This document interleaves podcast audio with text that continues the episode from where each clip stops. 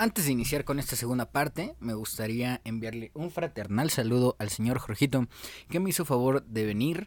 Este también quisiera hacer un pequeño disclaimer, o sea, a partir más o menos de este de esta hora de, conversación al señor Jorgito y a mí, o bueno, en particular a mí, y solo hablaré por mí en este en este aspecto, eh, en particular en el aspecto del señor Guajolote este, pues a mí en lo personal ya me estaba haciendo efecto el alcohol, entonces si digo barbaries o no argumento nada lógico, bueno, es, es efecto de ese brebaje.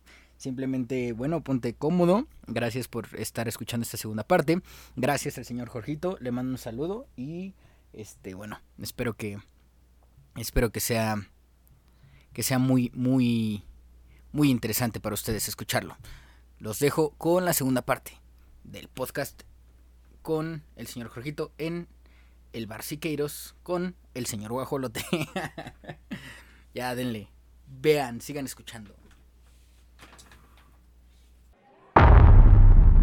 Sé bienvenido al Bar Sé bienvenido al un lugar que radica en el ocio, donde te sentarás a beber junto conmigo, lo que sea que tengas a mano, y conocerás personajes, situaciones y anécdotas que no oímos cotidianamente, pero que son increíbles e interesantes. El Bar Siqueiros es un bar ambulante, así que déjame entrar a tus oídos y llevarme de paseo a tu mente. Ponte cómodo y disfruta la emisión. Y disfruta la emisión. O sea, son como que esas cositas de, sentido común que deberíamos todos agarrar.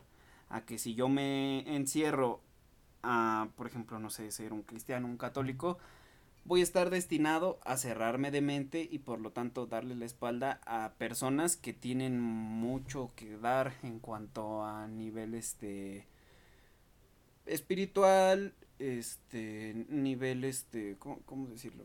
intelectual, como que no puedes de verdad tener algún debate para tener alguna respuesta mejor porque nada más te vas a quedar en tu en tu pensar y eso es lo que la, la religiosidad es lo que la hace tan peligrosa. Sí, sí, sí. Entiendo, entiendo completamente, entiendo completamente su punto. Entonces, ya nada más así como para aclarar, entonces usted no, no practica ninguna religión, señor Jorgito. No realmente.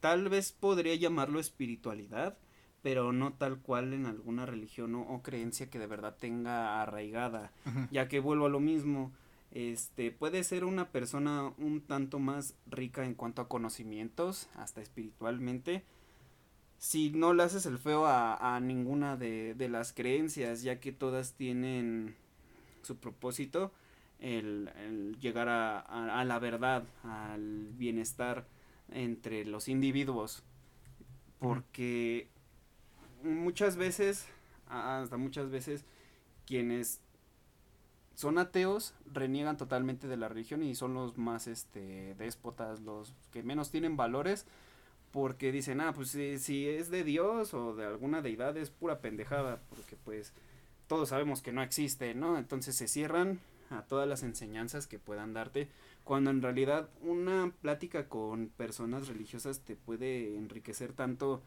en cuanto a filosóficamente, artísticamente, puedes entender ciertas este, posturas que a lo mejor no pensabas porque no tenías toda la información que ellos tienen.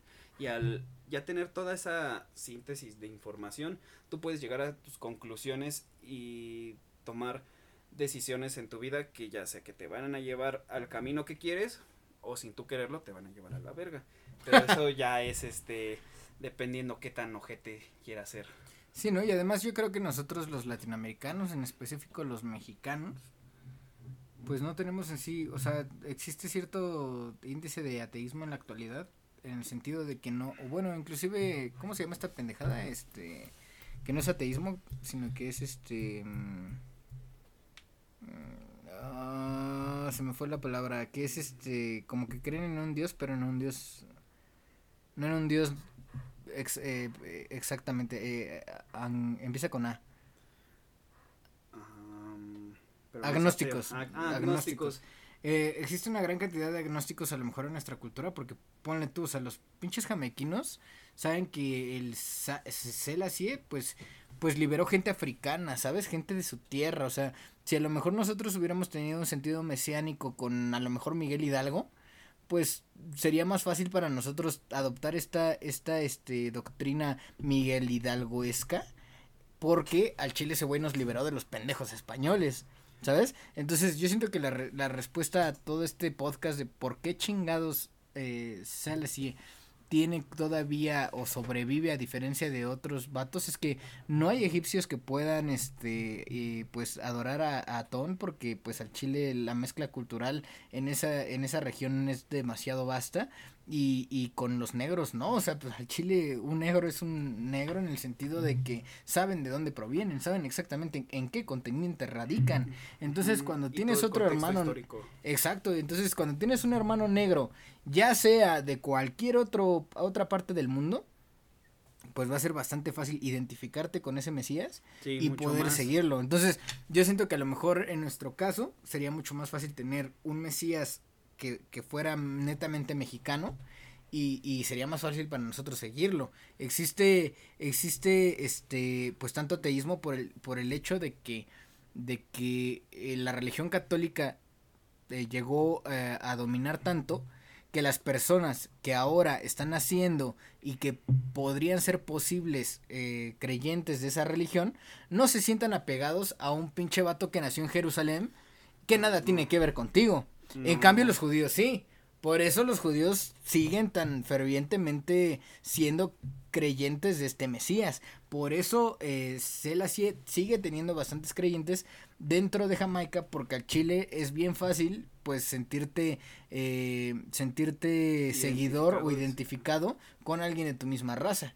Entonces todo toda esta todo, todo toda esta parte hegemónica que tiene la religión católica es eh, o, las sí pues sí de toda esta parte hegemónica que tienen las religiones y que incluso eliminaron ciertas culturas que todavía no este que tenían otras deidades hicieron que nosotros no sí perdón.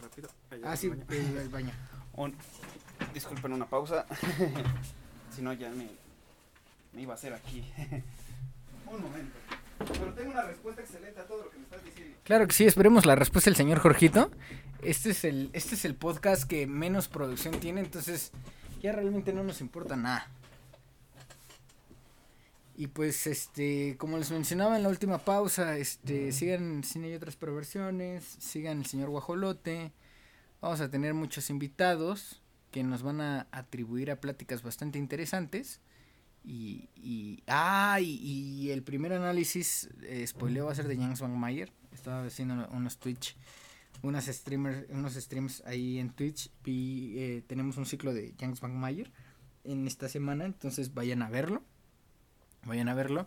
Eh, al rato en la noche vamos a vamos a streamear eh, una película de James Mayer, no sé si Alicia o este o no sé, de hecho ni siquiera importa porque la neta ustedes están viendo esto ya cuando se streameó, pero pero pues ahí está la grabación. la neta ya, ya ya no carburo. Pero, o sea, a lo que voy es que, señor Jorge, es que ya viene para acá el señor Jorgito. Gracias. Disculpen la, la, la desfachatez, pero no podía aguantar más. Es que mi vejiga ya es de borracho, señor Jorgito. Yo no necesito ir tanto al baño. No, la, la mía no. Yo estoy muy desacostumbrado a, a tomar. no, yo también, yo también. Póngame ganja y no, no, no paramos, ¿no? Pero, y al contrario, yo ya estaría todo tirado y diría, señor Jorgito, por favor, ayúdeme. La verdad es que ya no sé si existo. Este, pero, pero a lo que voy es que, eh, pues, esta hegemonía que tuvieron ciertas culturas sobre otras es lo que a su vez ha eliminado creyentes porque es más fácil tener un Mesías que sabes que a ese güey le debes algo a tener a un vato eh, de otro pinche continente que ni siquiera tienes nada que ver con él, o sea, su historia no te impacta tan directamente, obviamente sí, porque tenemos esta mezcla cultural con España y la chingada, pero pero directamente a ti como una eh, porque nosotros también tenemos este complejo de que qué somos no españoles este eh, indígenas qué chingados somos no eh, entonces pues yo siento que yo siento que la verdad un ser mesiánico es mucho más fácil de mantener en culturas que todavía no están tan mestizadas como pues los mismos negros o afroamericanos o, afrodescendientes. Este y, y por ejemplo estos vatos los pinches judíos que vienen directamente de allá y que saben que si tú eres judío en algún momento tuviste que huir del pinche Hitler, pero pues tú sabes que eres un judío y que ese vato sí influyó directamente en tu vida, ¿sabes? E, e, es como entonces, este, todo esto mm, de lo que nos pasó en México con la llegada de la Virgen de Guadalupe, ¿no? O sea, las ah, buena respuesta. La, las este la población aquí en México se resistía mucho al cambio, al sí, al, cambio del politeísmo al monoteísmo. al monoteísmo, más en específico pues de los güeyes barbudos que llegaron a imponérnoslo. Entonces que fue como hasta de eso estos tíos, tío. De, de estos tíos que que hostia, ya nos nos metieron un un bofetón Un flipón. que nos que nos hizo flipar, tío. En- Entonces, este mm, obviamente, como bien lo decías, vas a necesitar a alguien con el cual las personas se puedan sentar identificadas, así que mejor que, que la Virgen Morena, ¿no? La, la- nuestra morenita, la, la, la reina de México, ¿no? Eh, o sea, Exacto, tienes mucha razón, sí, sí, sí. ¿cómo chingados vas a, este, mostrarles a alguien que es tu divinidad viniendo de un güey blanco? O sea, es como de, güey, yo toda mi vida, toda mi gente la vi así morenita. ¿Cómo chingados voy a ver a alguien de otro color como mi igual, como a quien seguir? Es por eso que traen, este, a, a la Virgen de Guadalupe. Que entonces, en dado caso, un profeta nuestro vendría siendo Juan Diego, ¿no? Porque pues Sí, sí, sí. Él Juan fue- Diego, ¿no? él fue el que recibió las instrucciones de la Virgen de Guadalupe. Entonces, este, justamente qué mejor que a alguien igual a ti para que lo pueda seguir. Sí, porque está muy cabrón, porque, porque muchas personas nos podrían decir, ¿y por qué no Quetzalcoatl, no? Pues es que al Chile, güey, no, o sea, el desgraciado español que tienes en tu familia, en tu árbol genealógico, muy probablemente abusó sexualmente de la indígena primera que existe en tu, en tu árbol genealógico y viceversa. Entonces no eres un indígena, tú eres esa mancha en la historia de nuestras culturas Una, una amalgama Que- de muchas culturas que convirgieron aquí en México porque pues eh, no solo llegaron a México pues los españoles a lo largo de todos estos este centenares de años, sino que por ejemplo tan solo los esclavos que traían de África de África. este mm, muchos este judíos que vinieron de inmigrantes justamente Polanco está repleto de esos güeyes. eh, ju- justamente y, y tú por qué, es- por qué crees que hay tanto judío porque México igual vuelvo a lo mismo no de hace rato al ser el amigo del mundo pues es como de ah pues este a toda tu raza se la están chingando vénganse no hay pedo quién se mete con México Somos Nadie, bien- somos bien. somos bien buen- bien Nada, es. Estados Unidos. Los hijos de su puta madre.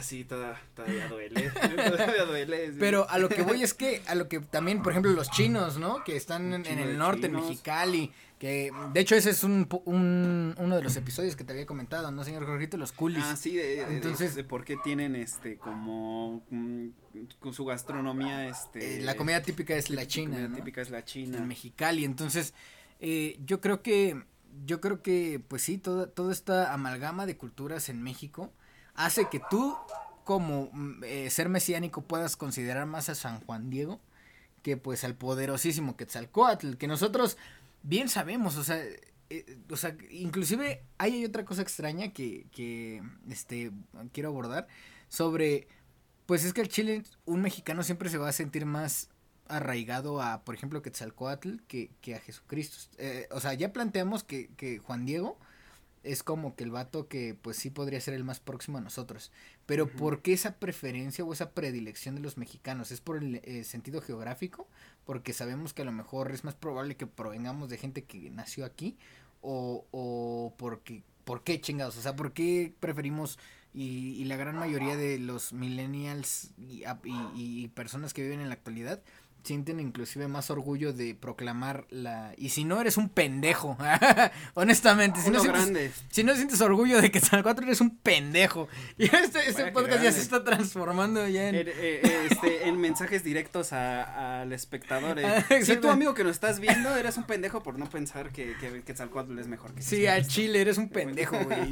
Y vete a la Roma a comerte tu sushi de siempre, güey. O sea, porque estoy seguro que el pendejo que dice, no, la verdad es que Quetzalcóatl Quetzalcoatl vale madre, es barbón, güey, blanco, Blanco, de clase alta, güey, exactamente, y es panista el pendejo, ¿no? O Es sea, panista, eh, él votó por Anaya. él votó por Anaya, o sea, eres un pendejo y votaste por Anaya, ¿sí? Honestamente, o sea, y, y este arraigo cultural que tenemos los mexicanos, inclusive con una cultura a la que pues mancharon estos cabrones españoles. ¿Sabes?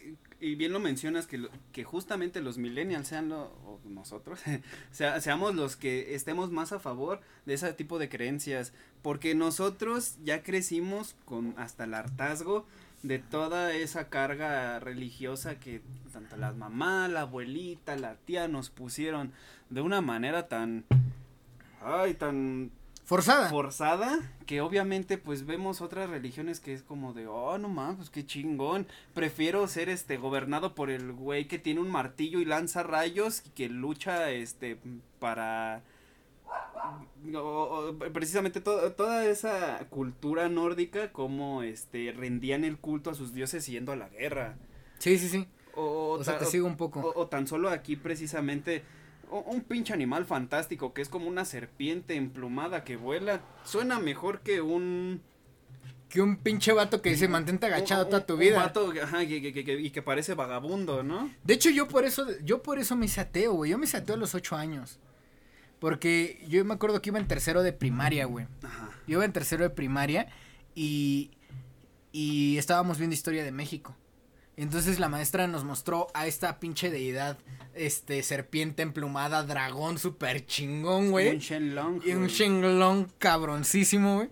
Y yo dije, wow. Y, y llegué con mi mamá y le dije, oye mamá, la verdad es que ¿cómo le hago para que, o sea, cambiarme de Dios, ¿no? O sea, cambiarme de, de Jesucristo a Quetzalcóatl. ¿Qué, trámite debo de hacer? ¿Qué trámite tengo que hacer para, pues, postularme a esta religión, no? Y mamá me dijo, no, es que Quetzalcóatl no existe. Y yo volteo y digo, ¿qué pedo? ¿Y esa, esa pinche imagen sí existe? O sea, Sí. ¿dónde sí, está sí. tu lógica? Entonces, pues al chile, a- así fue como yo, yo empecé a renegar. De hecho, no hice ya ni la primera comunión, ni nada. O sea, porque pues a los ocho años yo dije, ¿sabes qué? Es que es incoherente que, que exista una deidad, una deidad sí y una deidad no. Porque yo, la verdad, veo más plausible que si existieran las deidades y los semidioses fueran un chingo. O sea, que Fueran fueran un una, una, una sociedad más avanzada que nosotros, que vinieran a ayudarnos, tipo la, la pinche, ya nos vamos a poner conspiranoicos, pero o sea, tipo la, la teoría de los antiguos astronautas. Ah, ok. ¿Sabes? O sea, yo veo más plausible que llegar a lo mejor, sí, esa serpiente emplumada a ayudarnos a nosotros. Y a lo mejor una mano gigante, como tú dices, ayudarle a los judíos. Y a lo mejor un pinche vato que iba en su dragón a los chinos. O sea, yo veo más plausible que a lo mejor viniera una sociedad más avanzada a ayudarnos y nosotros la catalogáramos como dioses. a que existiera un-. Un dios eurocentrista. Oye, que, que tal vez, este, ya pensándolo bien, el, el por qué ese tipo de deidades nos resultan más, este, atractivas es porque nosotros, justamente nosotros, nacimos en el momento exacto en que el entretenimiento nos podía otorgar más allá de una visión mental. No es como un libro que te diga o te narre cómo es Frankenstein o cómo es el, el Drácula, Sí, te entiendo. te a comparación de que te lo muestren en una serie, en la televisión, en las películas, Sí. tal cual como es. Ahí ya tienes una mejor visión del cómo es y te creas esa narrativa de que esas cosas son así. Entonces nos parece más fantástico y hasta más familiar ya el creer que una serpiente eh, emplumada es la que tiene eh, poder sobre ciertas cosas.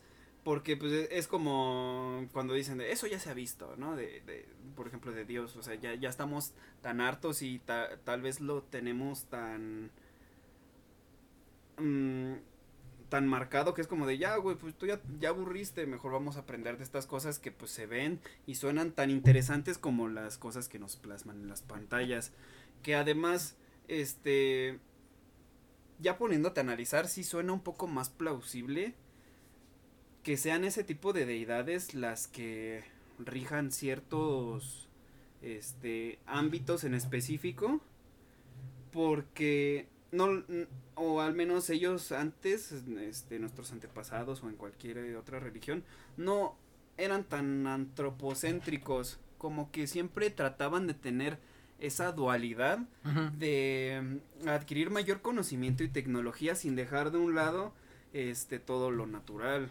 Es por eso que veían los fenómenos naturales relacionados a animales, porque pues que, o, sea, no es como que el humano no sea natural, pero mm, está menos tocado lo que esté menos cerca al hombre, entonces por eso ponen a que si la serpiente emplumada, que si al, al Xoloscuincle, como deidades, porque están conscientes de que no todo es el humano, no todos somos nosotros, a comparación de ellos que en la misma Biblia dice que Dios creó al hombre a su imagen y semejanza. Por lo que el hombre es igual a Dios, güey. Y ahí como que entra una ideología. Ajá, de que nosotros somos superiores a todo lo demás. Valen verga las plantas, valen verga los. Tú no te pareces a Dios. porque tú no te pareces a Dios. O sea, hasta el pinche chango, por más cercano que se nos parezca a nosotros, ya tiene un peldaño más abajo por el simple hecho de que no es tan parecido a Dios. Ahora imagínate, e, es como, y, y, no recuerdo qué filósofo lo decía, pero decía de que si los animales tuvieran manos y la capacidad de crear arte, sus dioses serían leones, sus dioses serían gacelas. Exacto. ¿Por qué? Porque ellos se están creando esa narrativa de que por cómo ellos piensan debe de haber algo parecido a ellos que los creó porque pues todavía no, no llegaban a, a ciertas respuestas que ahorita ya las tenemos gracias a la ciencia, ¿no? A la tecnología. Pero pues en ese entonces era más fácil creer que ciertas, eh, ciertos fenómenos físicos se dieran por la intervención de algo divino. Sí, o sea, eh, eh, estaba viendo, no me acuerdo, el semestre pasado estaba teniendo una asignatura que se llama Antropología Filosófica, la cual habla sobre cómo el humano tuvo cierto, este, pues cierto proceso histórico para llegar al entendimiento que tenemos hoy en día.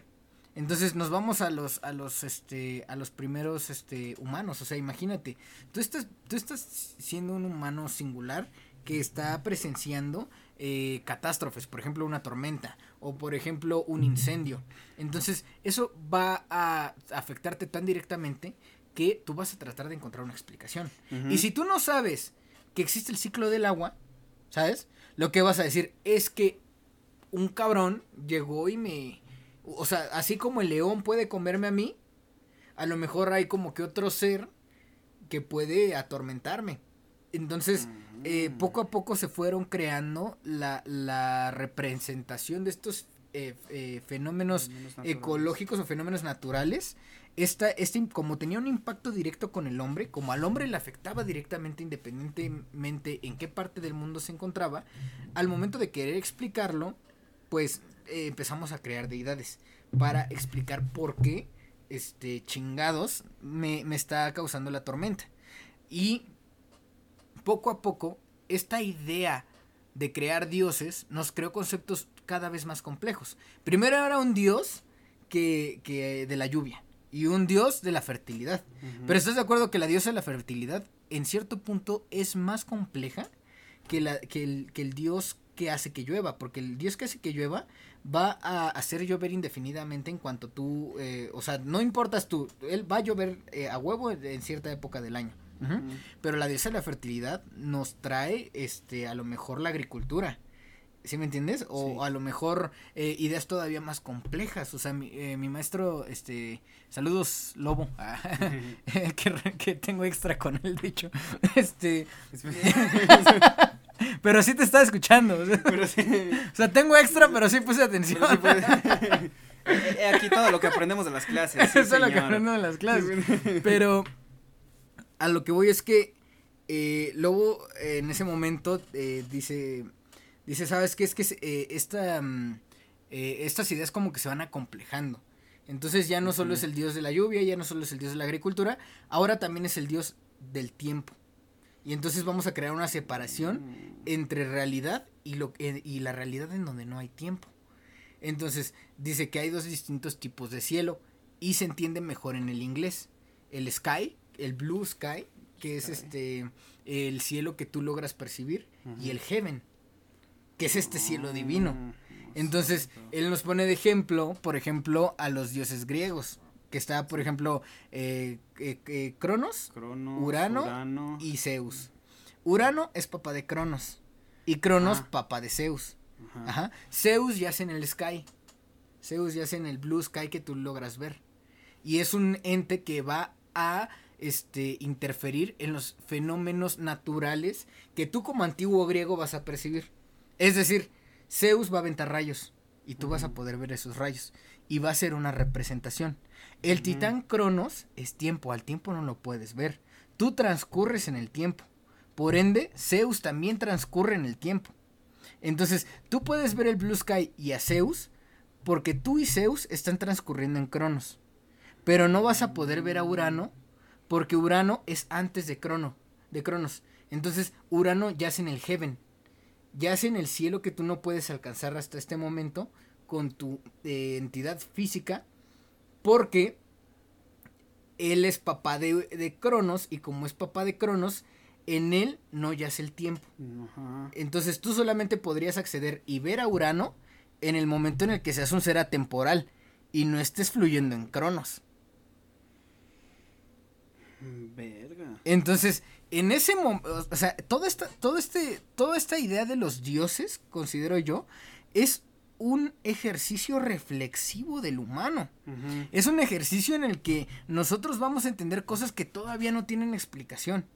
Todavía los dioses son necesarios porque todavía no sabemos por qué chingo estamos aquí. Pero a su vez, todo se fue acomplejando en el sentido de lluvia, este, fertilidad, luego tiempo, luego espacio y luego otro universo en el que tú no puedes entrar porque estás fluyendo en Cronos y, y tienes y no vas a poder ver nunca el Heaven de Urano porque tu ente físico no te lo va a permitir. Entonces, ellos lo veían en sus mitos como dioses, pero nosotros lo podemos interpretar de muchas ideas y ahora con, con nuestro conocimiento actual podemos llegar a conclusiones mucho más cabronas que las que ellos. Entonces, los dioses, muchos han dejado de ser necesarios, como por ejemplo Tlaloc, porque ya no necesitamos este, estar rendiendo tributo, sino nada más entender el ciclo del agua. Pero hay dioses como Jesucristo que todavía no han perecido, porque al Chile todavía no sabemos qué hacemos aquí. Y entonces, poco a poco, esta idea eh, que es, eh, iba justo a lo que tú dijiste.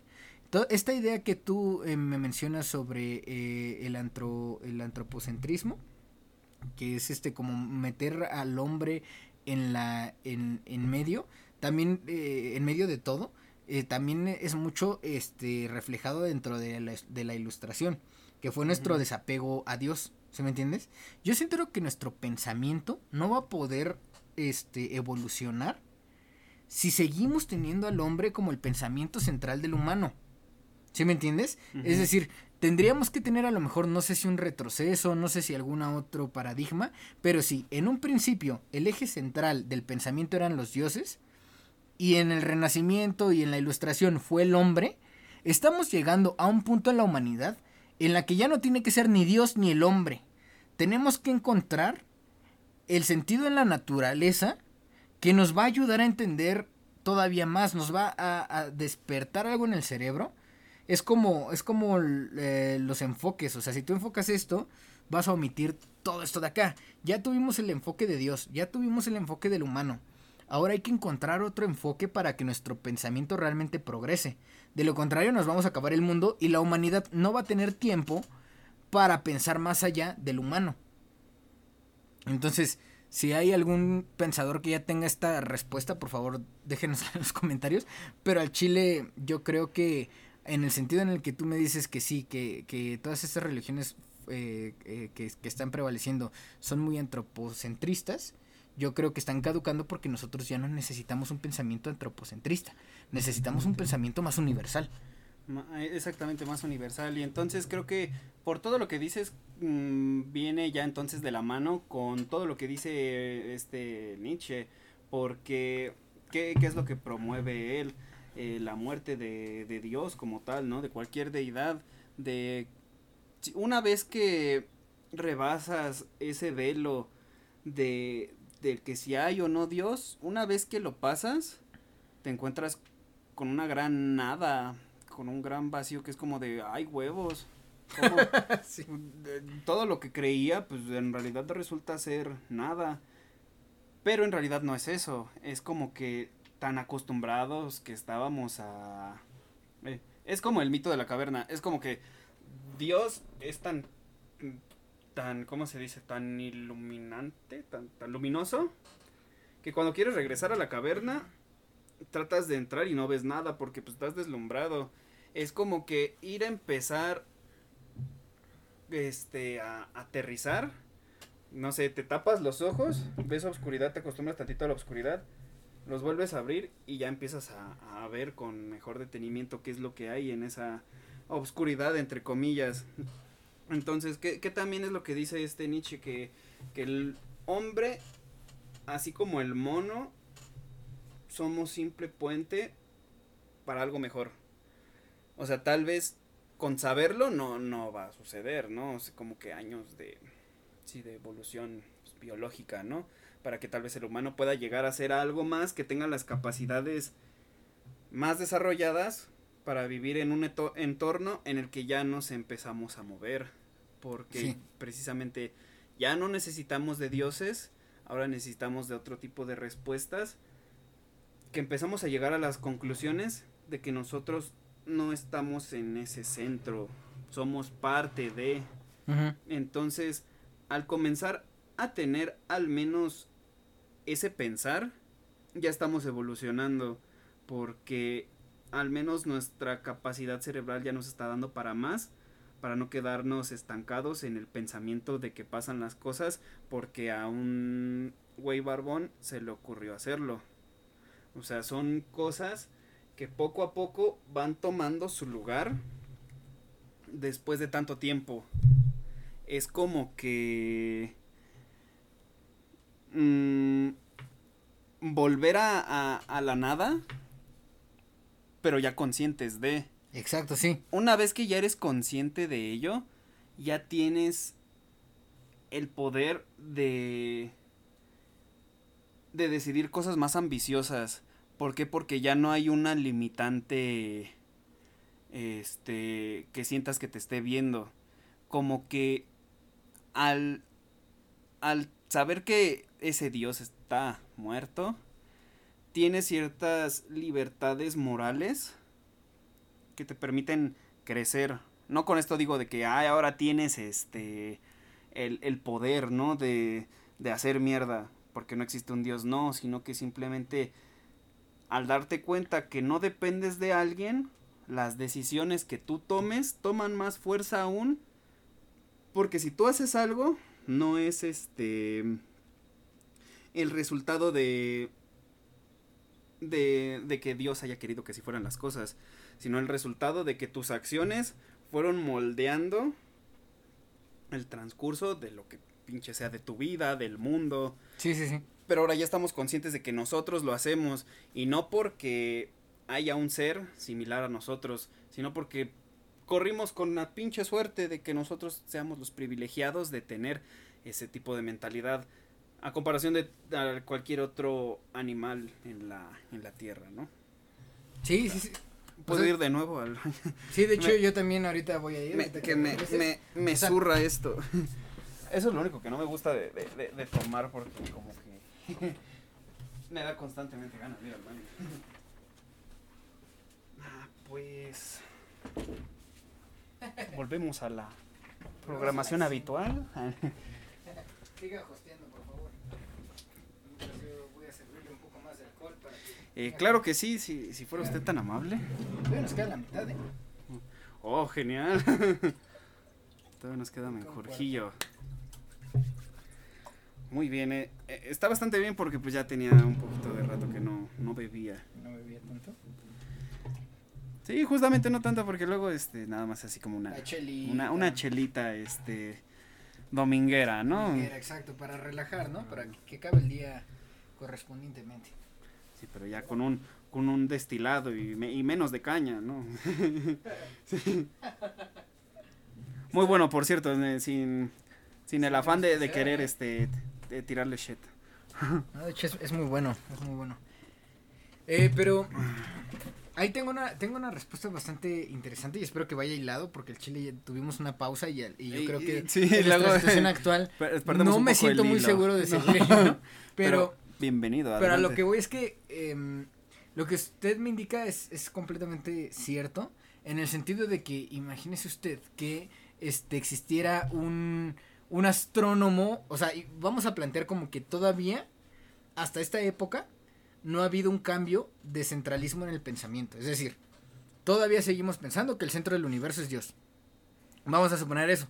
Entonces, en este mundo hipotético que estoy planteando, por así decirlo, este científico o este astrónomo descubre la materia oscura. Vamos a suponerlo.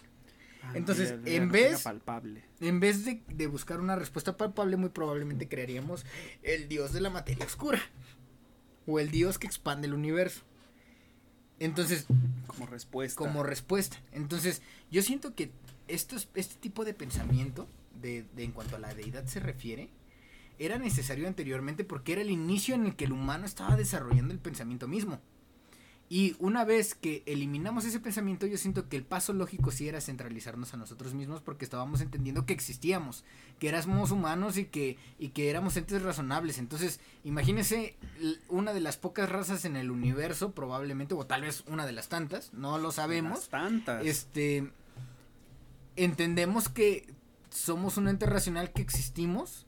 Y ahora imagínese el egocentrismo en el que tuvo que haber caído nuestro pensamiento lógicamente porque mientras que el perro no sabe qué chingados con su vida, nosotros estamos tratando de entenderlo. Ahora, este mismo pensamiento, yo siento que nos está limitando, al igual que este astrofísico que estoy planteando, lo limitaría el pensamiento de crear un dios de la, de la expansión del universo. ¿Se me entiende? ya nos estamos limitando nosotros mismos pensando que somos el universo del mundo, del centro del pensamiento. Entonces, hay que entender a lo mejor como a la naturaleza, por ejemplo, como eh, centro del, pensamiento. Y una vez que ya empezamos a entender a la naturaleza con el centro, como el centro del pensamiento, nuestras ideas van a cambiar por completo. Si se cambia la perspectiva, suena tonto, pero si se cambia la perspectiva desde un inicio, las respuestas que vamos a tener van a ser completamente distintas a, la, a las que tenemos mientras nos planteamos que el humano sigue siendo el, eh, o que el pensamiento crítico, nuestra percepción sigue siendo en un sentido universal. Porque imagínense ahora, de repente las matemáticas eran un lenguaje que nosotros los humanos inventamos para entenderlo. Pero ¿qué pasaría si nos empezamos a, a, a pensar en las matemáticas como este lenguaje que descubrimos que la misma naturaleza tiene? O sea, cambia un poco la perspectiva y cambian mucho las preguntas que nos hacemos referente a cómo estamos pensando en cuanto al avance de la humanidad se refiere. Entonces, eh, volviendo un poco para no perdernos del tema de este hombre de Salasy, de que es realmente lo que se trata el podcast, yo siento que, pues, en cierto punto, este Dios va a seguir siendo necesario porque todavía no respondemos la pregunta, pero que si saltamos del centralismo de, eh, eh, del hombre en el pensamiento y lo saltamos a un sentido natural, que ya no, la respuesta fácil ya no va a ser fue Dios, sino que, y tampoco la respuesta natural va a ser es que nosotros somos el centro del universo, va a hacer que podamos eliminar esa pregunta, podamos eliminarnos de dioses a lo mejor, y la figura mesiánica, como había tratado de mencionar hace algunos momentos, sea por simple aleatoriedad en el sentido de que si existe un Dios, existe fuera de nuestro universo, y está jugando con el skin que prefiere. Es como si Dios fuéramos nosotros y nosotros fuéramos los Sims. Exacto. Pero a su vez Dios, es que ahí está la Trinidad. Vea, ahí está la Trinidad. Dios es todo. Ajá. Es decir, es el programa, por así decirlo, es el juego. Tanto las personas como el árbol que está ahí programado, tanto el algoritmo, ese es Dios en una primera instancia. Dios es el jugador que no es parte del programa, sino que está en el monitor, está afuera, controlando. Ahí está la segunda parte de la Trinidad.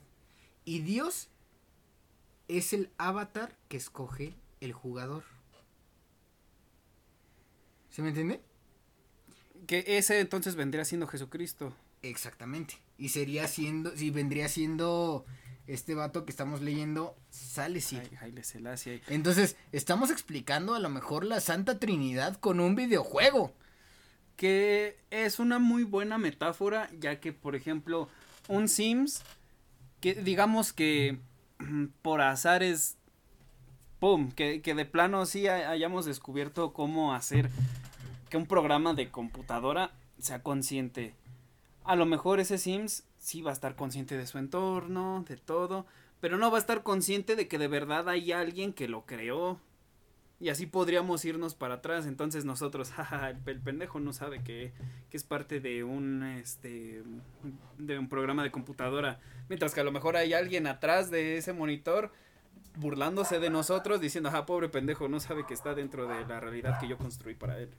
Exacto. Esta que es como que un pedo este especulativo, casi rayando lo conspiranoico, pero es algo que no puedes dejar de descartar. ¿Por qué? Porque tampoco hay las suficientes pruebas y ahí tal vez estoy respondiendo al que tal vez sí necesitemos, tal vez no dioses, pero ciertas respuestas un tanto carentes de lógica, de lógica para hacer ciertas cosas. Es como tan solo las preguntas de qué hay, qué hubo antes del Big Bang.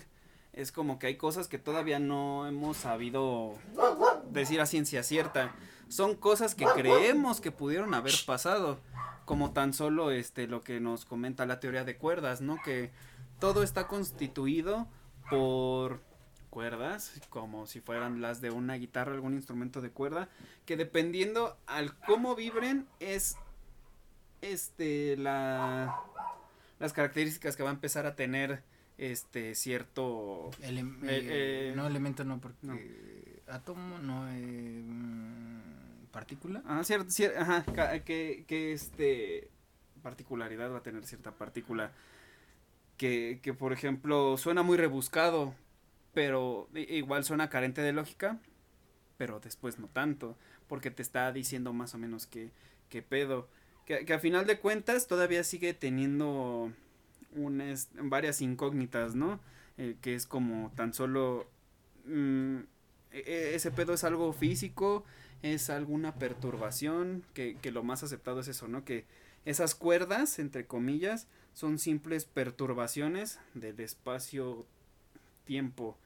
Como bien lo, comparan mucho con el efecto del el agua que cuando lo cargas con una energía calórica mm, a cierta temperatura va a empezar a moverse sola y a hacer ebullición. Y a cambiar de estado. A cambiar de, estado. Que eso es lo que podría ser lo que pasó en el Big Bang. De que de la nada. la bestia! Que era un, de la nada, eh, simplemente de la interacción por la energía. No, no había nada más que energía. Entonces, esa energía, al momento de de estar tan así comparándola al agua en ebullición, pues empieza a, haber la explosión y ¡pum!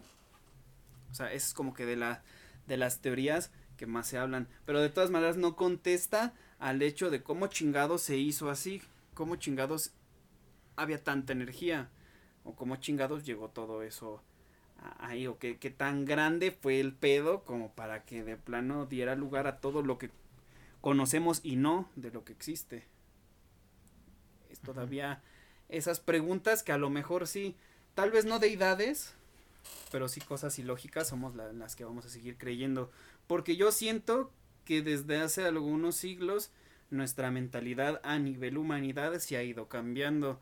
Porque tan solo mm, cuando llegó Copérnico a este explicarles a, mm, a las autoridades este, eclesiásticas de que se dio cuenta que la Tierra no es el centro del universo, es simplemente una parte más de un sistema, que en este caso sería nuestro sistema solar.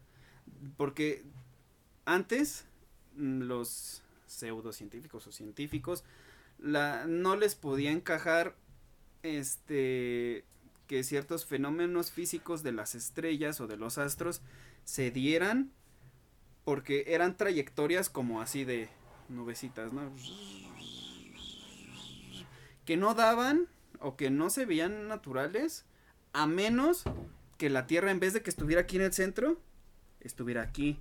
Ahí sí todos es más este uniforme, más circular, más elíptico, no tan este eh, eh, como con espirales. Ahí sí te la te la compro, ¿no? Eh, de cómo están pasando las cosas. Pero entonces viene cuando se te caen los chones, ¿no? Es como de, ah, no mames. Entonces, si esto es cierto, significa que no somos el, el centro especial que Dios nos hizo. O sea, somos parte de, algo más. De un cosmos que al chile es literalmente pura aleatoriedad y estoy yo pensando esto de forma completamente aleatoria, inclusive el pensamiento mismo es en un sentido es, es aleatorio, aleatorio, completamente, o sea, porque ¿qué le dice que en este mismo momento, a esta misma hora, hubiera pensado justo lo que está pensando si no estuviera en esta situación?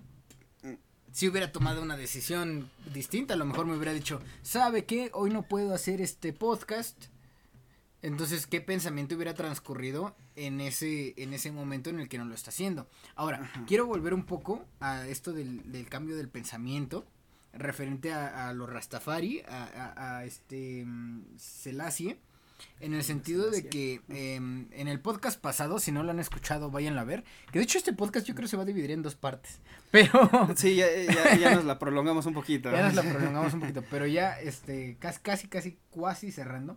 Este, eh, en el podcast pasado hablábamos de Timothy Leary, que es un vato que este eh, entendió que los eh, alucinógenos, bueno, que no, no, tomaba las drogas como drogas, sino como mecanismos para que el cerebro despertara ciertas mm. ciertos circuitos. Él decía, tenemos cuatro, tenemos ocho circuitos. Los primeros cuatro los vamos a ir despertando conforme vayamos fluyendo dentro de la vida. Es decir, los vamos a despertar durante la niñez, durante la adolescencia, la edad madura y la edad este, adulta mayor. Pero van a haber otros, eh, eh, eh, van a haber otros cuatro circuitos, los cuales vamos a despertar solamente en momentos de este catarsis estética, este, en momentos de epifanías, y en otro momento que no me acuerdo y con la con la drogadicción. Con, bueno con ayuda de sustancias no con, los estados alterados de la mente para que suene más bonito porque luego nos van a empezar a, decir que, que, fomentamos el uso de, de, que sí lo fomentamos o sea que sí. seamos honestos. sí sí. Pero pero en lugares legales ah mm. guiño guiño. Guiño este, guiño. eh, entonces este vato este vato lo que dice es que algunos circuitos están programados ya en nuestro cerebro para prepararnos a situaciones en el espacio. Le llamaba los circuitos extraterrestres. Porque un circuito nos iba a entender, la, nos iba a ayudar a entender, por ejemplo, la gravedad cero. Por ejemplo. Y que nos iba a ser familiar. Tal vez ya estamos inclusive a punto de despertarla porque estamos muy cerca de eso pero eh, indica que todos estos circuitos con diferentes tipos de sustancias, ya sea marihuana, LSD, este puede despertar un circuito. ¿Usted cree eh, la pregunta es esta específicamente. Todo ese planteamiento para esta pregunta. ¿Usted cree que la religión Rastafari use este elemento lúdico que pudieran encontrar a lo mejor uno de esos circuitos de los que habla Timothy Leary lo haya despertado y al no tener una respuesta, como lo que estamos planteando eh, durante esta plática, pudiera llegar a resolver esa pregunta por medio de una deidad y se creara la religión Rastafari y que tuviéramos a Haile Selassie como un mesías porque alguien dentro de los Rastafari tuviera un despertar de ese circuito, tuviera la respuesta y no pudiera explicarla al punto en el que creara otra religión? Por medio de la marihuana. Por medio de la marihuana. Mm,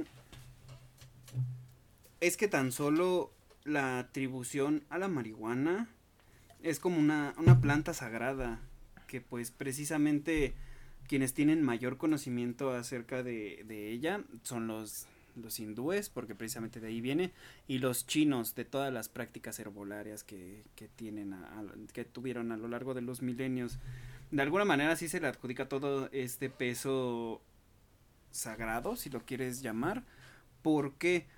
Mm, porque bien te da una perspectiva totalmente distinta a que cuando estás en tus cinco sentidos y aún más te la da mmm, te da otra visión más allá que la que te puede dar el alcohol, porque a lo mejor el alcohol te desinhibe, te esto y el otro, la marihuana también, pero lo que va a hacer la marihuana y la mayoría de los psicotrópicos es que te van a hacer pensar o te devuelven a al modo primitivo del cerebro de la niñez que te hace preguntar mil y un cosas porque todo como que lo ves tan nuevo, tan no sé, de hecho, ya entrando como que a, a cosas personales, tan solo yo de las experiencias que he tenido, o las primeras experiencias que tuve con el LSD, eh, fue que, y con la marihuana fue que empecé a tener preguntas que en ningún momento me hice. Fue como regresar. ¡A la verga! ¿Cómo está eso? O sea. Sí, digamos, este. La, la pregunta nunca enunciada es lo que usted me está diciendo. E, es como que digamos que Mm, un, despertar, si lo quieres llamar, es como que... Mm, son cosas que pasabas por alto, pero ahora que, que tuviste la oportunidad de darte esas tres, de, de comerte un cuadrito, te pones a reflexionar y a preguntarte más cosas nuevas. Es como el ponerte a filosofar de una manera tan natural que hasta te sacas de pedo. Porque es como que... Mm, eh, y, te das cuenta, ¿no? Hasta hay memes que dicen eh, nadie, absolutamente nadie. Y después, este, los güeyes que consumen LSD viendo un árbol y salen así viéndolo como una pinche deidad, lo más absolutamente hermoso del universo. Pero tal vez lo sí lo sea. ¿Por qué? Porque nosotros pasamos tanto tiempo en nuestra cotidianidad sin darnos cuenta de que el mero hecho de que veamos un árbol, una planta, pasamos por alto que es tan solo un proceso de miles de millones de años de evolución que se han mantenido hasta el día de hoy. O sea, ¿hace cuánto fue que existieron los, las primeras plantas o los primeros árboles en la Tierra? ¿Y cómo es que tienes tú la oportunidad de ver uno de esos retoños? ¿Y cómo chingados es que no te preguntas o no le ves todo eso bonito y bueno? Siendo que lo tienes tan enfrente, tan cerca todos los días. Se bastardizan las cosas, se vuelven algo banal.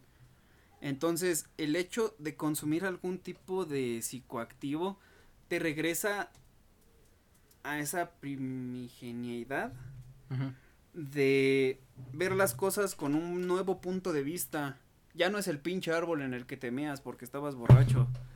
Ese es el árbol bonito que es resultado de millones de años de supervivencia.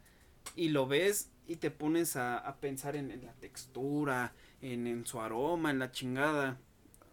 Y eso nada más porque te diste un pinche fumecito. O sea, qué cabrón tiene que ser ese fumecito para que tú te pongas a pensar toda esa mierda. Mierda que es tan válida. Pero está, está usted de acuerdo que esta sustancia nos altera biológicamente.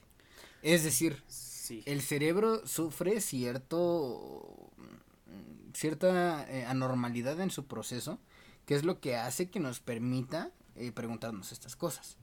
Entonces, es posible que, eh, retomando esto de los circuitos y sobre el Rastafari, es posible que se pudiera haber despertado algún, algún alguna persona que iniciara como que toda esta idea de la religión Rastafari pudiera haber despertado un circuito que no pudiera formular tal cual mm. en un sentido estricto científico comprobable y que lo tomara como si fuera una nueva religión? Muy probable porque pues e, e, exactamente el en que en ese presente no, no tenían todas este la todo el conocimiento que tal vez nosotros sí tengamos de ciertas cosas pero pues sí es bastante intuitivo desde esa perspectiva el pensar que mm, hay algo más allá gracias al circuito que se ha desbloqueado por el hecho de de esa intervención, porque no deja de ser una intervención, quieras o no, el hecho de, de meter algo al cuerpo para forzarlo a que dé algo extra. Pero entonces también me pongo a pensar mucho, ¿de verdad necesitamos de algo así para activar ese circuito? Porque yo, por ejemplo, he tenido conversaciones bien profundas, bien cabronas, de que pensarías que nada más a alguien fumado se le ocurriría pero resulta que esa persona jamás se ha metido a algún tipo de psicotrópico. Y de hecho eso sí dice Timothy Leary, dice, esto puede ser mediante la meditación, este,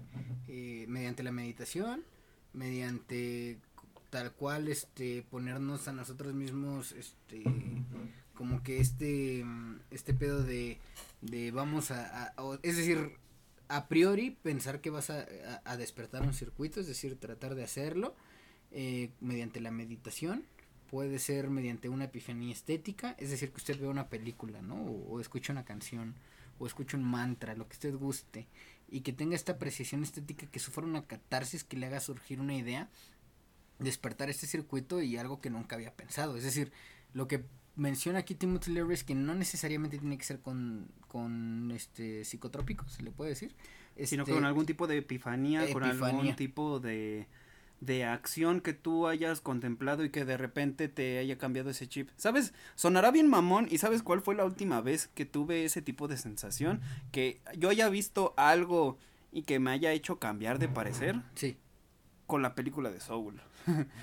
o sea, o sea, es Pixar, es para niños y no, pero el mensaje que te pone es un tanto devastador en el sentido de que te hace cuestionarte realmente de lo que estás viviendo. O sea, el momento de catarsis que yo tuve y que me hizo chillar fue de cuando tan solo el alma 22 está este en el cuerpo de Joe cuando le cae la hojita, la semillita en la pinche mano y descubre que eso es vivir, el vivir cada pinche momento de la vida. Eso para mí fue como un, un desbloqueo, como si me hubieran puesto una pinche llave y pinche caja de Pandora dentro de mi mente. Es como de, güey, ¿cómo en mi pinche día a día no me di cuenta de tanta cosa? Y es hasta el día de hoy que no me permito que cosas me saquen de mis cabales porque sé que a final de cuentas valen pito. Y ahí usted sufrió una, una catarsis estética. Y aquí hay algo todavía más cabrón. El personaje dentro de Soul sufre otro tipo de catarsis, lo que muy probablemente despierta el circuito del que estamos hablando que además le ayuda a vivir. Porque sin entender qué es vivir no pueden vivir. Entonces, piénselo, a nivel, vamos a suponer que a nivel del alma, entender qué es la vida es necesario para poder vivir. Por lo que si una energía no logra entender que cuál es la vida no podría es decir eh, cuando cuando por ejemplo por ejemplo la eh, el vidrio no cuando nosotros concebimos la idea del vidrio, dentro de las características que rodean a la idea del vidrio es que el vidrio se puede romper. ¿Sí me entiende? Entonces, cuando ese, e, ese, e, ese personaje de, de Pixar, no me acuerdo cómo se llama, ¿22? 22. 22, entiende que, que es la vida, la idea de vida es, conlleva vivir, el, el, es decir, la acción de hacerlo, la acción de, vivir. Vivirla. Entonces, tanto ella tiene una catarsis para poder lograr la vida, es decir, despierta una especie de circuito, como usted sufrió un este una catarsis estética por lo que con lo que le ayudó a, a sí a entender ideas que no podía concebir anteriormente. Entonces, a mí me, me impresionó un poco su historia en el sentido de que era como un inception de catarsis o sea, a usted lo que le hizo sufrir su catarsis fue otra catarsis. exactamente lo que a mí me, hizo eh, reflexionar algo fue la reflexión de alguien más. Justamente e, esa pinche catarsis. Entonces, tal vez fue un momento tan conmovedor que sí me hizo así darme cuenta de ciertas cosas como de no mames. Sí, son cosas que pasamos mucho por alto. Espera, voy rápido otra vez allá. Me zurra. Esto como, esto como lo odio. Sí, sí, pase, pase. Déjame ver cuánta pila queda, porque si no nos vamos a quedar porque, sin pila. Sí. Ahorita este punto ya ni tiene pila. Queda el 8% y hay que culminar. Sin claro que sí. Nos vamos a quedar sin pila. Es que no, me, no alcanza mi cargador, si no, nos seguimos. Pero de todas formas, eh, es trilogía, entonces, sí, todavía falta Jesucristo y Buda.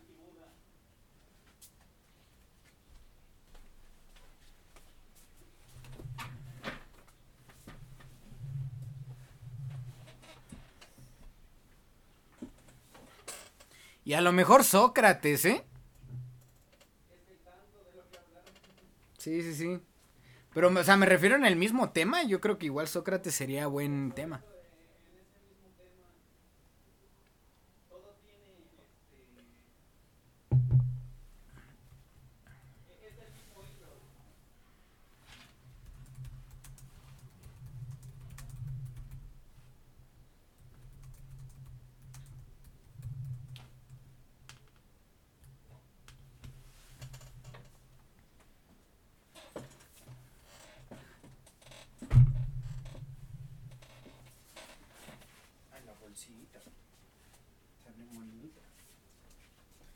Muchas gracias.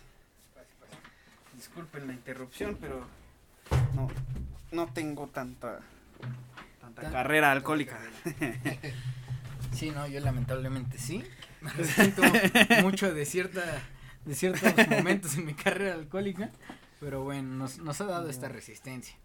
Hay que ver lo bueno. Sí. Un poco retomando y ya para concluir lo que usted me menciona, sí, es, yo siento que en este caso sobre esta nueva deidad que usted me presenta, porque realmente yo no conocía, no tenía ni idea de que existía Haile Selassie.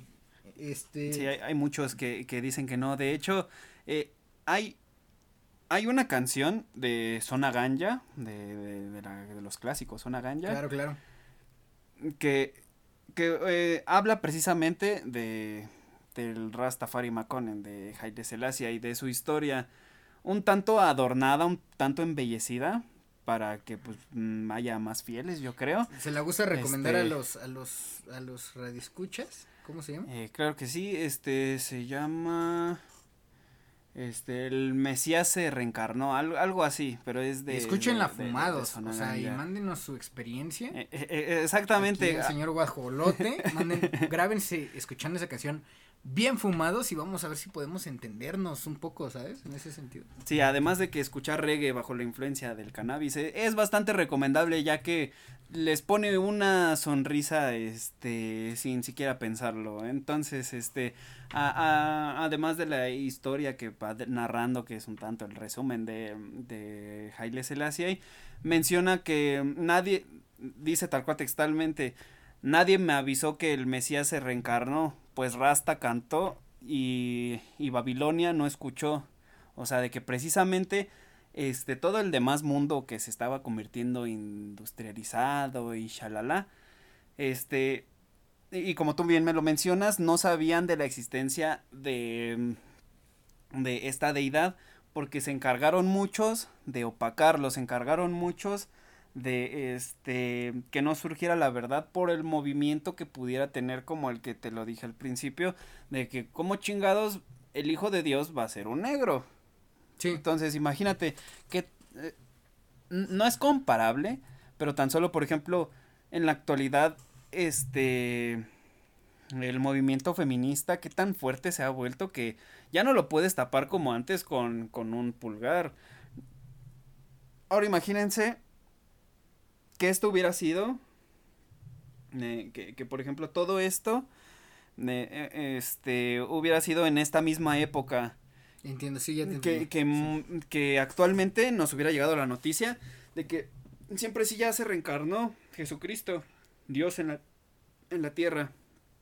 ¿Cuánto empoderamiento de los afrodescendientes no habría? ¿Y cuánto pérdida de poder en el sentido de los pinches caucásicos gringos. Exactamente, habría una pérdida, sí, de por sí, gracias a la inclusión este, forzada y no, este, ya el hombre blanco está perdiendo esa supremacía ideológica. Con ese tipo de cosas hubiera sido una estocada muerte, porque no estamos hablando de temas políticos, de temas, este, no sé, ya, ya estamos hablando de, de, religión, que son cosas que mueven a las personas por la fe, Entonces, tan solo el, el llegarle a decir a un esclavo de este lado del charco que Jesucristo es negro, que nació, que y que actualmente está, ¿tú crees que no le van a dar ganas de, de liberarse? Sí. Y, y aunque muera en esa causa, va a ser un dolor de huevos para el, el supremacista blanco. Y aunque muera por esa causa va a valer la pena porque tu pinche Mesías tiene tu misma cara, tu mismo rostro y a lo mejor tu muerte va a significar algo para tu hijo que tiene tu mismo rostro y el mismo rostro que ese pinche Mesías, ¿sabes? Y, y por ejemplo, es lo que se ha dado actualmente con el de Bla- el, el, el movimiento Black, Black Lives Matter, Ma- Matter. Ajá, o sea, la- las vidas negras valen, cualquier vida vale. Entonces ahora imagínate tener eso actualmente en mente, ¿qué tanto pinche terror tendrían los demás? La- las demás organizaciones, el Vaticano. O sea, es como de, güey, te estás metiendo con, con dos milenios de historia que te hicieron creer que Dios, el que, que Cristo, era un blanco. En, en principio, pues tan solo Cristo no era un blanco. Y ahora, reafirmarte que el nuevo Cristo tampoco era blanco. Como de, ay, verga. No, qué miedo. Siga usted, siga usted, es que... O, o sea, sí este... Sí entiendo el por qué tal vez el querer, quererlo censurar. Que, que además también hay algo bastante importante que hemos o que he omitido. Es que al menos en Etiopía no son este tan... O no le dan tanto valor al reggae, le dan eh, valor más a, a otro tipo de género que pues es más africano, ¿no? Menos bastardizado. Pero el reggae tuvo una importancia cultural bastante grande también gracias a que se unieron a sus filas o que se unió a sus filas de la creencia Rastafari nada más y nada menos que Bob Marley. Cuando Bob Marley empieza a cantar precisamente de todas esas enseñanzas que te muestra el rastafarismo, de la hermandad y, y todo eso, al ser, al ser este un arte que empieza a ser tan globalizado como es la música, el mensaje Lo llega... conecté para que no Sí. lo callara. le- Gracias. Sí, sí, sí. el, el arte obviamente va a llegar con ese mensaje mucho más lejos. Es por eso que pues en Jamaica se, y en todo el mundo se popularizó todo este movimiento porque pues ya todos cantaban reggae o todo, a muchos les llamaba la atención el reggae. Y de hecho hay una anécdota que no me la sé de memoria, no la recuerdo, tal vez la esté contando mal, tal vez esté añadiéndole o quitándole cosas, pero se dice que este Bob Marley en una ocasión soñó que tenía un anillo, pero un anillo así precioso, hermoso, creo que tenía un, un león, como precisamente la bandera, este, Rastafari. Y se quedó de momento en ese sueño, ¿no? Sí. Hasta que en una de esas, precisamente como él había sido inspiración de muchos hombres para unirse al movimiento Rastafari, fue llamado por el mismísimo Haile Selassie a Etiopía para que lo condecoraran, para que lo condecoraran por todo este lo cultural, los valores que había estado mandando gracias a su música. A la bestia, o sea, es- es- este cabrón, no me acuerdo. Haile Selassie. Selassie, ese güey conocía a Bob Marley. Exactamente. La bestia, güey, o sea, Bob Marley podría ser como el, o sea, el- como el, e- ese güey podría ser como el Fidel, que, que, que es como el eje de todo y, y ese güey, el otro güey podría ser como pinche Che Guevara, güey, esa es la, imagen del movimiento, por así decirlo, ¿no? Algo así.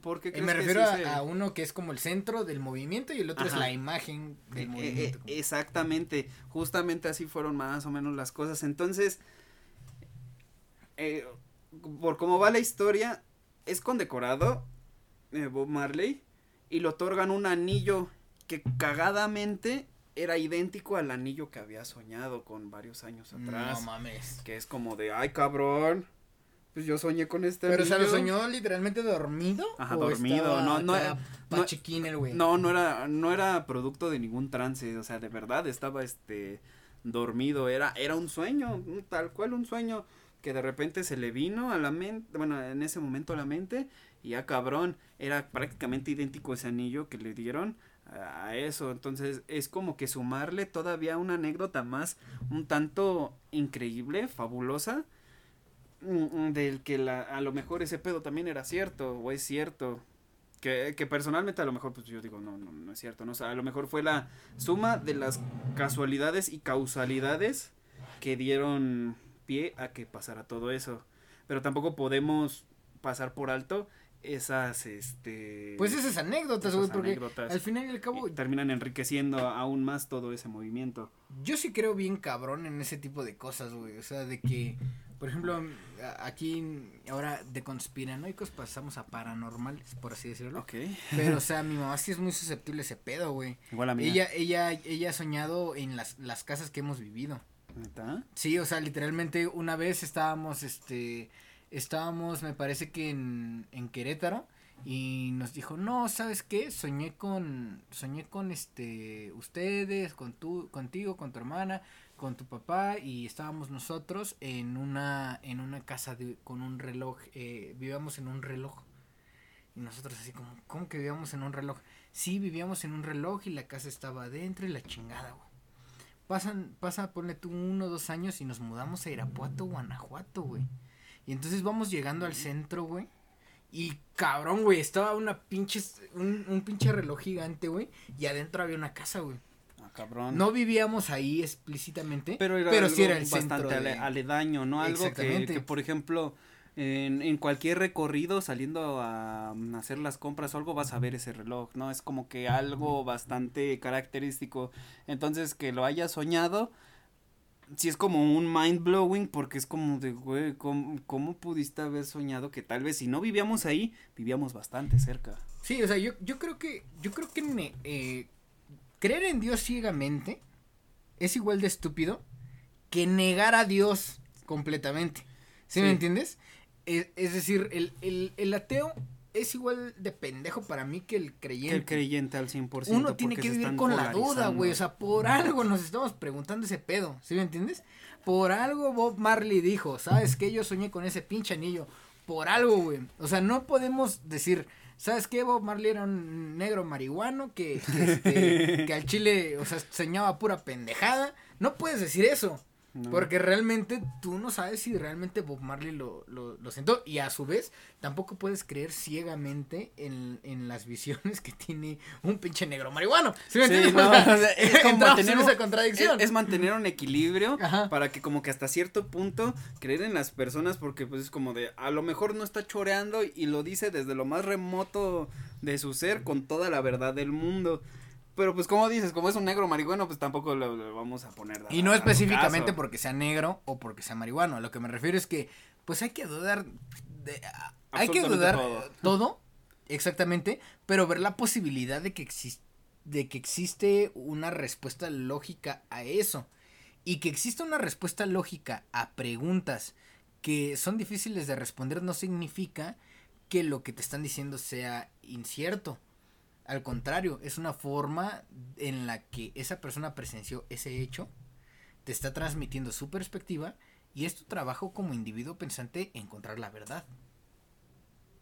¿Sí me entiendes? Entonces, este hecho de Bob Marley me parece fantástico, me parece brutal y lo creo completamente y a la vez lo dudo completamente. o sea, que, que- que- y, y que está bien porque, por ejemplo, hay muchos factores en los que sí te puede llegar a decir, o sea, de que fue, o sea, sí, sí fue algo seguro, pero de que haya pasado ese, ese sueño es lo que está en tela de juicio, pero que precisamente por el tipo de, de, de cosa que, que, que, que es, obviamente va a traer todas esas dudas pero esas dudas también van a enriquecer mucho a todo este tema porque son preguntas que nacen y podemos buscarle una respuesta llevándola a otros temas.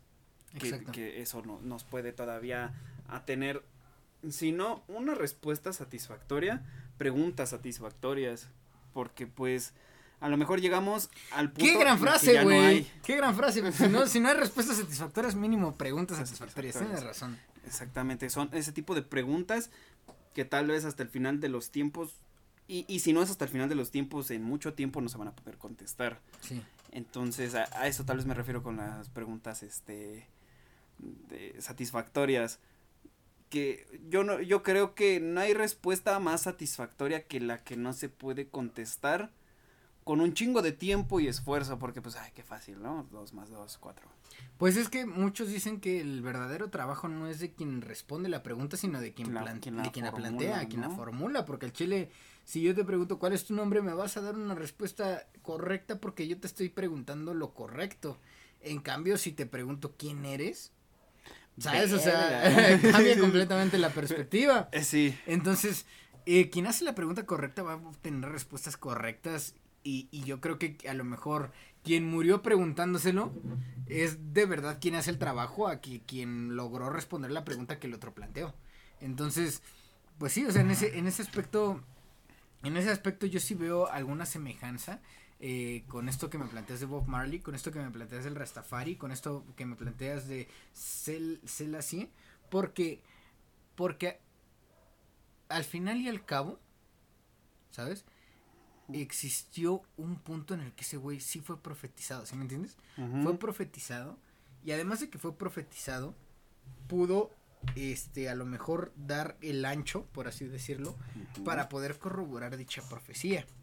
Entonces, entonces, a lo mejor, eh, y es a lo que volvemos un poco, eh, a lo que decíamos antes, Jesucristo, ¿no? Jesucristo muy probablemente nació creyendo que era el Mesías, por ende se convirtió en el Mesías.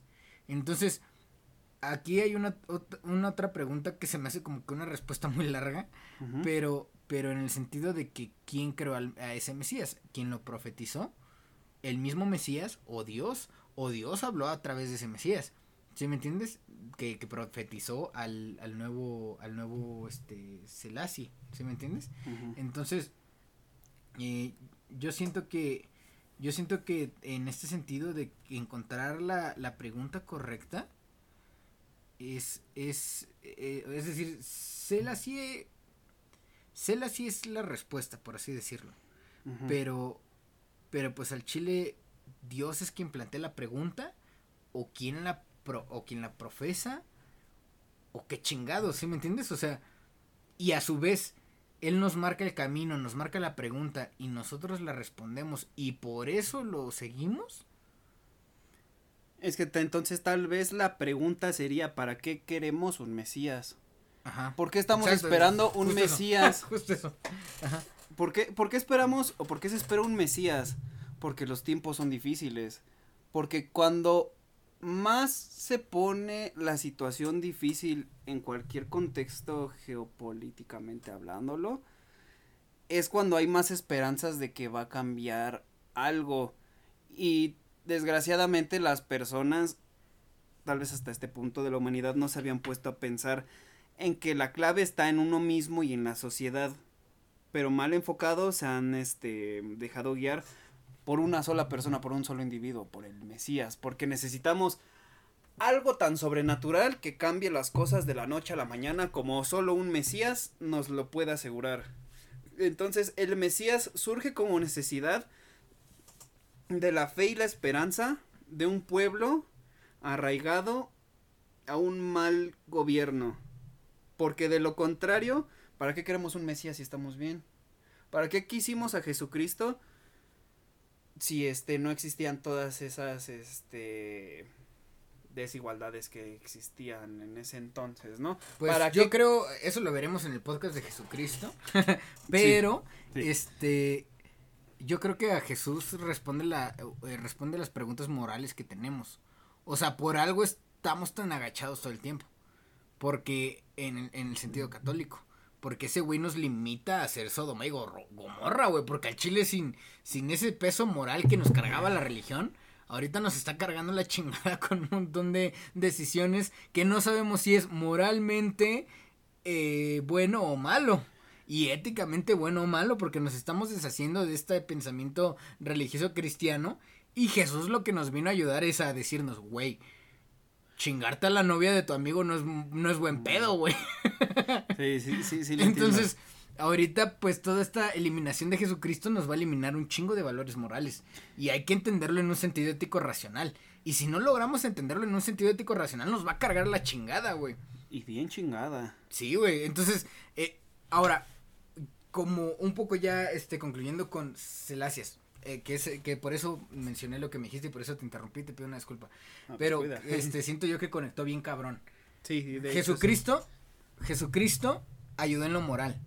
¿A qué ayuda Selassie respectivamente a su religión? O sea, ¿a qué ayuda? ¿A la libertad? ¿Al compromiso? ¿A qué, a, qué ayuda? A preservar precisamente todos los mensajes que mm, dio Jesucristo, porque de, después de todo, Haile Selassie, tanto Jesucristo son la reencarnación humana de Dios en la tierra. Por lo tanto, ¿cuál es su misión? Preservar, sí, ¿cómo se diría? Preservar. preservar. Preservar el mensaje que se está dando desde hace milenios, que es precisamente lo que nos dicen, ¿no? Este, respeta a tu prójimo, todo lo que viene en la, en los, en las tablillas de los diez mandamientos o sea, como que seguir toda esa cosa, todas esas cosas, a, esos pasos a seguir para que precisamente eh, la convivencia con el prójimo sea lo mejor y además porque es lo que según se tiene que hacer bajo los mandatos de, del más alto, ¿no? Entonces, este, contestando a esa pregunta, mm, este Haile Selassie estuvo aquí para precisamente mantener ese, ese legado y además empoderar a todos los creyentes afrodescendientes eh, de, de, de ese monoteísmo que no pierdan esa fe que, que sí se puede salir de, de ese subyugamiento en el cual han estado por centenares de años, ¿no? Entonces yo, yo creo que es eso y es este un, tanto noble de su parte el querer preservar todos esos todas esas como todos esos valores que nos están dando que a final de cuentas todo eso cualquier religión te la va a dar. Tal vez una más extremista que otra pero el fin último es eh, justamente la la convivencia sana con el prójimo y el engrandecimiento espiritual como individuos, porque si no tenemos ese engrandecimiento espiritual, ¿cómo esperas, bueno, para ellos, ¿no? O sea, pues, su pensar, ¿cómo esperas si tú no estás espiritualmente elevado, tratar bien a alguien más y cómo esperas que ese alguien más te responda de igual manera si él tampoco está espiritualmente elevado? Entonces, es simplemente eso, el preservar el mensaje y los valores que te puedan dar.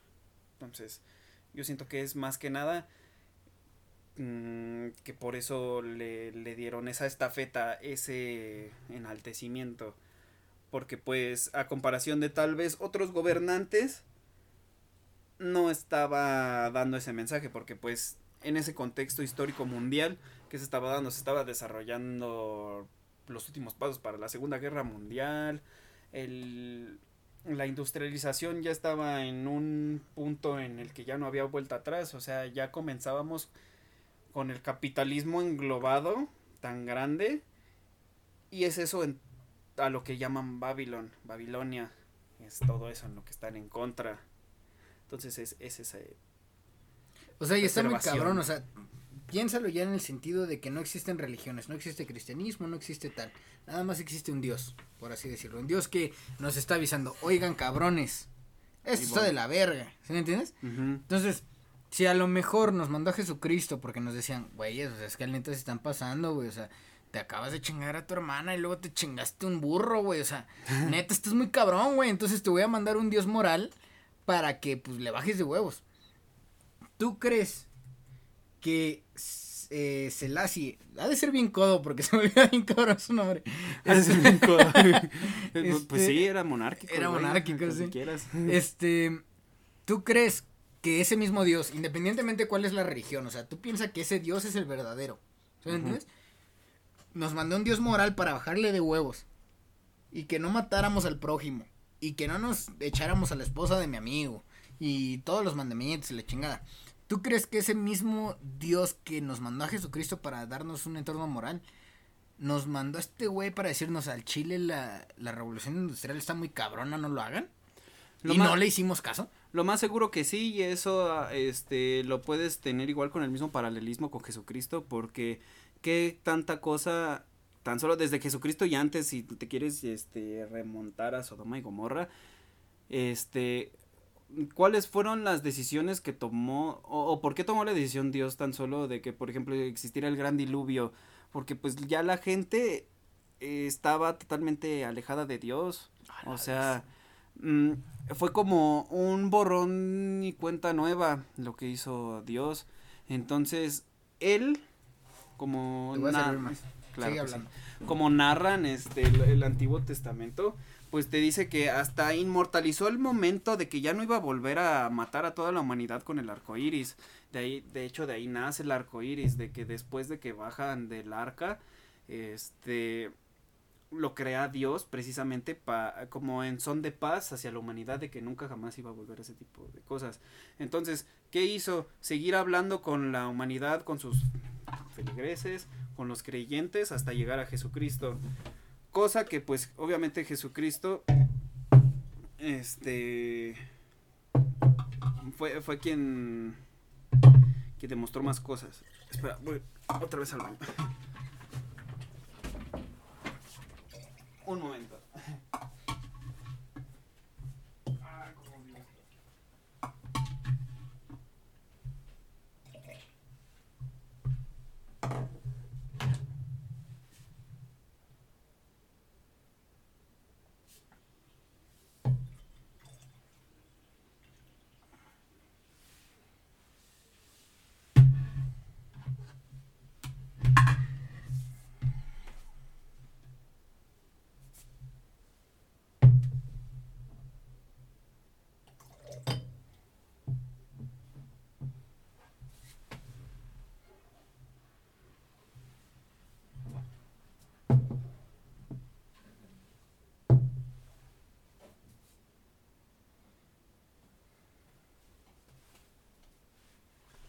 Iniciaremos una nueva dinámica. Por cada vez que vaya Jorgito al baño va a ser un shot. no, ya valió madre, ya nos acabamos todo. Una, disculpa. oh, sí. No aguanto. y fueron, póngale usted 3 litros más un litro del. 4 litros. Más póngale 300. 350 mililitros del, Caribe, entonces fueron como... 2 litros, no, 150. fueron 4 litros. No, pero, pero, cada uno. o sea que ah, sí, dos, equitativamente, nos chingamos cada quien este del menjurje, 2 litros y cachitos. Sí, no mames. Y, y pues bueno, o sea, yo siento que pues así como en las buenas pedas se acaba el pisto, se acaba el tema. Eh, en, en, en conclusión, yo creo que este vato, eh, este vato Celestia, pues si, si fuera, si es real, por así decirlo, no si fuera, si es real, planteando la pregunta. Como, como persona fue real, tal vez como a lo mejor fuese Jesucristo. La idea de deidad. La idea de deidad es lo que está en tela de juicio. En tela de juicio, y si es que fuera verdad, muy probablemente es un eh, Mesías que nos estaba este, advirtiendo sobre esta revolución industrial en la que estábamos viviendo y no le hicimos caso. Y en el caso de que no lo fuera, pues también nos dio un gran mensaje exactamente de lo mismo. Y eso nos habla mucho de, de la idea del humano, de que al final y al cabo, sea mesiánico o no, nosotros podemos ver en un sentido histórico hacia dónde vamos. Entonces, no, si, si tú no crees en que sea una deidad, perfecto, güey. Entiende el sentido crítico que ese güey tuvo. ¿Por qué? Porque si no fue un dios todavía más cabrón, güey. Logró ver que íbamos a estar de la chingada en estos tiempos. Entonces, yo te invito a que, pues a que lo reconsideres, ya sea, pues, con, en cuanto a deidad se refiere, o que en cuanto a hombre, porque es igual de impresionante eh, la idea que, que transmite hacia los seres humanos. ¿Usted qué concluye, señor Jorgito? Que sí, precisamente es como lo que decía, este, casi al principio, o bueno, a mediados del podcast, de acerca de, por ejemplo, lo que yo creo de que en cuanto a cualquier religión tomar lo más este positivo que pueda sacar de ella. En este caso va lo mismo, este, todo lo positivo que pueda sacar de las enseñanzas que te deja tanto él como persona y tanto las demás personas que te quieren mostrar eh, a nivel religioso lo que puedes llegar a aprender de ellos tomarlo porque a final de cuentas las mismas conclusiones las vas a encontrar en la mayoría de las religiones nada más que contadas de distinta manera. Lo que no hay que hacer es como que caer en ese conflicto de arraigarse a un a un equipo de fútbol de que por ejemplo le vas a tal equipo y ya por eso vas a desacreditar todo lo que hizo el otro equipo. Lo mismo no vas a poder desacreditar todo lo que una religión te quiere enseñar solo porque no te gusta o porque no estás acostumbrada a escucharla. Entonces, si puedes sacar de aquí lo mejor, que mejor. Que tan solo este el movimiento Rastafari lo que te enseña es precisamente el convivir un poco más con la naturaleza, el este de hecho los Rastafaris más este radicales eh, son totalmente veganos, ellos este respetan la vida, respetan este todo lo, lo natural. Entonces, si hay algo en lo que pudiera sacar algo mejor que a comparación de las otras este religiones abrámicas es que esta te enseña a ser un poco más equilibrado al ya no hay te enseña a ser más equilibrado al respecto al entorno del que te estás viviendo. No somos eh, conscientes muchas veces de que los recursos naturales son este ya a este nivel escasos y que no hay vuelta atrás. Este, ¿por qué no mejor empezar a aprender de eso y darle un poco la espalda a lo que ellos llaman como Babilón o Babilonia? que es todo este sistema industrializado capitalista que nos está llevando no más lejos, a tan solo a la depresión este, causada por porque no llegamos a cumplir las expectativas que nos hacen creer las empresas, los medios o las demás personas que ya están caídas en, en eso, ¿no? Entonces, mientras más estemos del lado de Babilonia, nos espera más una depresión y una incertidumbre que de plano no podremos salir porque ya estamos, este, como que se nos implantaron todas esas ideas. No sabemos cómo llegaron, no sabemos quién nos las implantó, pero están ahí. Entonces, si hay algo que pudiera aconsejar y dar como conclusión, es tomar todo lo mejor que te pueda dar cualquier religión, incluido esta, para que puedas desarrollar un pensamiento crítico mejor y que no creas en todo lo que te puedan llegar a decir. Simplemente tomar lo mejor que creas que es mejor para ti y los tuyos. Eso es la, la conclusión que podría llegar. Yo no podría agregar una mejor conclusión, señor Jorgito. Este, pues, pues yo creo que, mire, este es el podcast más largo ha, ha roto un récord, señor Jorgito. Vaya, es lo que me estoy dando cuenta ahorita que veo. De... Sí, sí, sí. sí Dijo, ¿qué? ¿No, ¿No, fue 30 minutos? exactamente. yo pensé que llevamos 45 minutos. ¿Qué, ¿Qué, está pasando aquí? Y ya llevamos 3 horas 16 minutos. Está bien, está perfecto. Le agradezco mucho a usted, señor Jorgito, por haber pues sido eh, tenido su presencia aquí con nosotros. También muy importante, todavía faltan los otros capítulos de, de la trilogía con el señor Jorgito. Tenemos que concluir esa trilogía. Entonces, pues espero que, que sea pronto, eh, realmente espero que sea pronto, eh, que se pueda este, usted unir aquí con nosotros para darnos un poco de su conocimiento. Eh, también invito a todos los que nos están escuchando, nos están viendo, que le dejen sus comentarios directamente al señor Jorgito. Él va a estar leyéndolos y va a estar este, sabiendo qué les gustó, qué no les gustó, este, todo, todo su sentido de apoyo hacia el señor Jorgito está, está muy padre. Igual así con nosotros, este, de suscríbanse al canal, este, suscríbanse al pinche Spotify, creo que también puedes suscribirte o seguir o algo así. Este, entonces sigan también el podcast para que estemos hablando eh, concretamente de lo que de lo que pues realmente lo que nos salga del culo porque pues eh, honestamente este este este esta forma en la que planteamos un sistema de una temática pero al final y al cabo la plática de, de borrachos siempre va a prevalecer. Y siento yo que eso es un podcast y eso es un debate y eso es la filosofía entera. Una eterna plática de borrachos. Y, sí. y me gustaría, eh, me gustaría pues este agradecerle, extender la invitación hacia la trilogía, extender la invitación cada vez que usted guste. Y pues este, realmente muy completamente agradecido eh, de, que, de que esté aquí con nosotros. Gracias, y, pues sobre todo sobre todo este agradecido de que nos brindó a este personaje, de que nos brindó una apertura a lo mejor de nuestro conocimiento mm, coloquial y que a su vez nos abrió la mente de alguna forma. Entonces, le agradezco mucho, señor Jorgito. Este, le agradezco mucho de verdad. Usted es bastante bueno en lo que dice, bastante bueno en lo que piensa. Oh, y este, espero que, que, quien nos está escuchando o quien, o quien nos está viendo lo logre notar. ¿Vale? Entonces, este, pues ya estaremos, estaremos hablando de otras cosas ya fuera del aire. Ya ustedes ya no van a estar. ya ustedes no van a estar. Pero podrían estar al tanto para la, siguiente transmisión, ¿no? Exactamente. Y, pues este, la siguiente transmisión vamos a estar hablando, ¿qué le parece, Buda o Jesucristo?